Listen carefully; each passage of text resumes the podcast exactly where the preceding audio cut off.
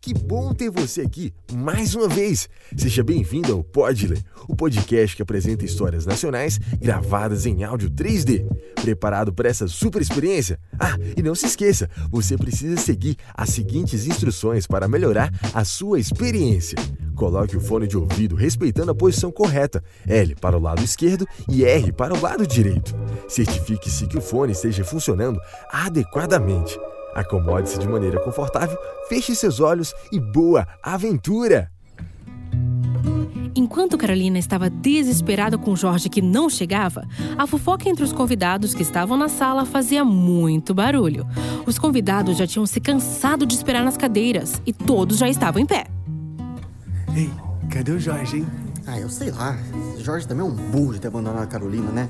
Ai, você se arrepende de ter vindo? Eu não, o casamento é um espetáculo aí, tudo dando errado. Eu me arrependo mesmo de ter apresentado a Carolina pro Jorge, af. As únicas que estavam sentadas eram as fofoqueiras de plantão, Alaide e Laura. Olha só que desgraça, minha irmã. Tira a virgindade da menina e depois some. Ah, por favor, Alaide. Carolina perdeu a virgindade na primeira menstruação que teve. É o forro do pecado, minha irmã. Eu só sei se esse casamento não acontecer, eu quero de volta o crochê que eu dei de presente. Enquanto isso, no quarto, Carolina estava desesperada. Ah, quieta, Carolina! É, Ele chegou. Sai da frente, sai da frente, Elvira, sai da frente que eu vou matar! Eu vou matar o Jorge! Nada disso! Depois você se acerta com ele. E Elvira, por favor, não deixa a Carolina fazer nada. Eu vou ao banheiro e já volto. É sempre assim, né? É sempre assim, a Carolina isso, a Carolina aquilo. Eu tô cansada dessa palhaçada. Elvira, eu preciso que você me ajude com uma coisa. que coisa, não? Quando eu te peço informação sobre minha filha, você não fala nada. Mas Era agora. no bar do Jorge. Era no bar do Jorge. Era isso que você queria saber? Ele não contou pra senhora porque tinha pena. Que pena o quê? Menino besta? Tratei ele como se fosse meu filho.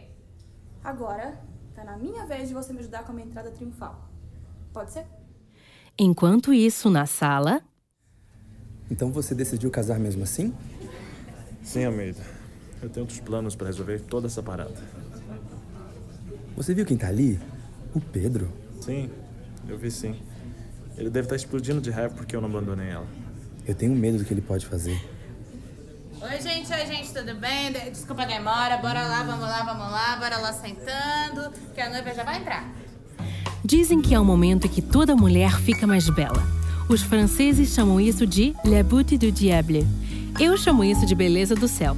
Carolina estava radiante do lado de sua mãe. Pessoal, É não adiantou ficar se preocupando. No final tá tudo dando certo. Não, não, não. Ainda falta uma coisa. Eu virar! Agora! Carolina!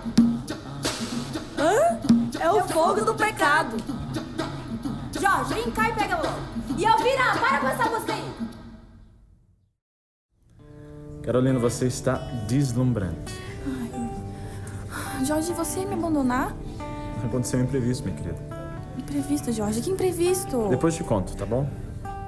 O padre falou, falou e falou, até que veio a pergunta conhecida por todos.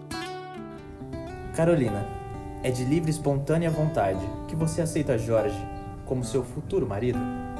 Sim, aceito. E você, Jorge, é de livre e espontânea vontade que você aceita Carolina como a sua futura esposa? Sim, eu aceito. Então eu lhes declaro marido e mulher. Pode beijar a noiva.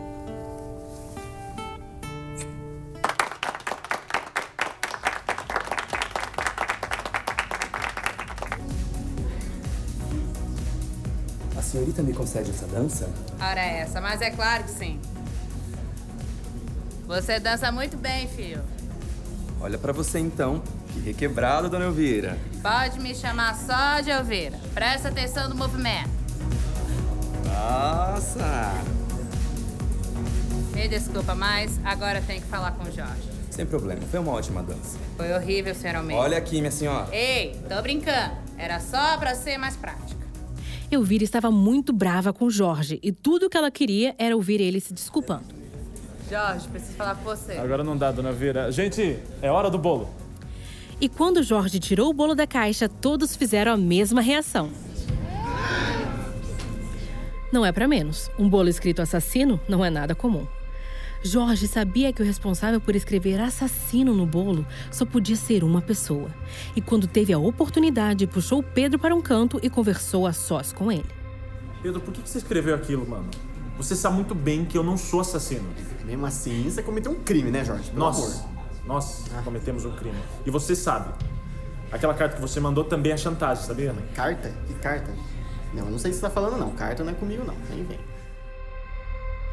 Depois que a festa acabou, Jorge e Carolina tiveram sua primeira noite de amor como marido e mulher.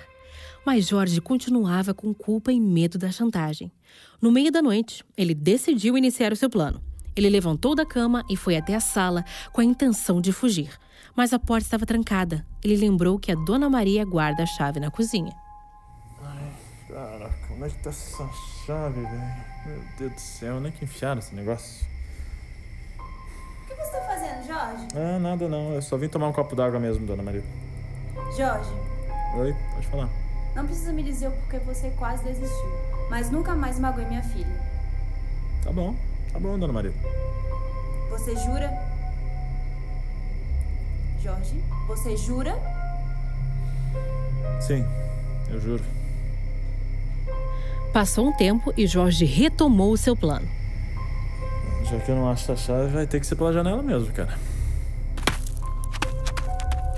Tinha um lugar naquele bairro nobre do Rio de Janeiro que quase todas as manhãs encontravam o cadáver de alguém. Eram amantes infelizes, negociantes desgraçados, pais de família com dívidas e, sobretudo, homens com peso na consciência. Todos eles deram um fim em suas próprias vidas.